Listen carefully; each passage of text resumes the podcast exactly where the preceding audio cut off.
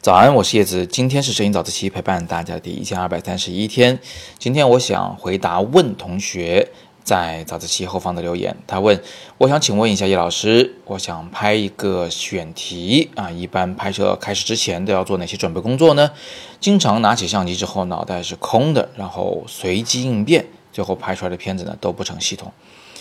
这个问题是很多人都会遇到的问题啊。我们呃一般呢有两种学生，第一种学生呢就是根本就没有这个选题意识，就他出去拍照的时候就只是随机的拍照，呃那这个我们就暂且不论。那另一种学生呢就是像你一样，其实知道自己要做某种选题，拍出来的片子呢想要成组的进行展示，但是呢却不知道从何下手啊。我举个例子，前段时间跟我一起去柬埔寨的新瑶同学。他呢就属于后一种，有选题意识，但是他把从先例带回来的胶卷冲洗出来一看呢，都很难选出一组照片来。他犯了两个问题，第一个问题呢是拍摄的题材过于单一，无非就是大树、建筑、大树、建筑，就这些东西。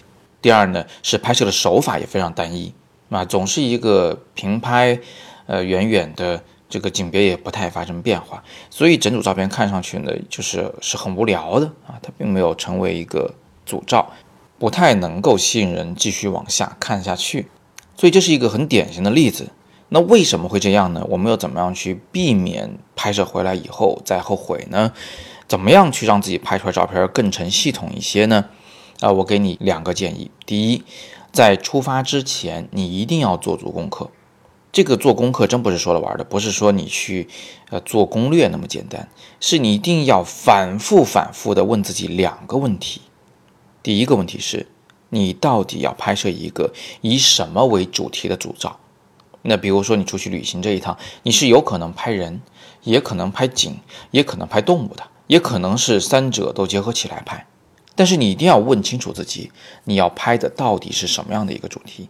啊回来以后，你会给他取个什么样的名字啊？写一个什么样的说明？你在走之前最好呢，能够预先的有这么一个构想，这是第一件事情。第二件事情，你要反复的问自己，你为什么要拍这个组照？为什么要拍这个主题？它对你来说到底有什么特别的意义？你有什么特别的目的？而这一点呢，不能瞎编，你必须一遍又一遍的去深挖，一遍又一遍的去问自己，最后找出你为什么要拍它的这个最根本的原因。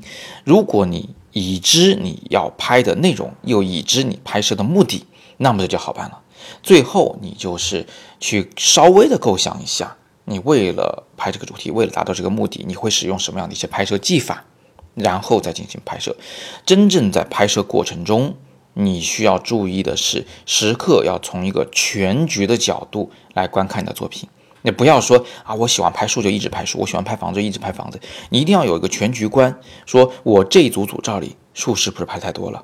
房子是不是拍太多了？啊，人是不是拍太少了？景别是不是太单一了？构图是不是太单一了？呃，我所运用的手法是不是太跳跃了，无法把它们拼凑成一组照片？等等等等，要从全局的角度来。观看来把握，来想象你最后把它们组成组照的样子，这样的话，你就可以在拍摄过程中及时的纠正，以期在最后你能把它们组成一组不错的作品，好吧？那我给问同学的建议暂时有这么多，说来好像有点简单，但是呢，实际上这里面的信息量比较大。我建议问同学啊，以及其他有这一个方面的问题的同学呢。反复的听一下今天的早自习，我说的其实是很重要的事，虽然它听上去会稍微有点抽象。好，那今天我们就先聊这么多，别忘了二十八号、二十九号我会在深圳举办全流程的人像摄影课，对人像摄影感兴趣的同学可以点击底部的阅读原文了解详情。今天是摄影早自习陪伴大家的第一千二百三十一天，我是叶子，每天早上六点半，微信公众号摄影早自习，不见不散。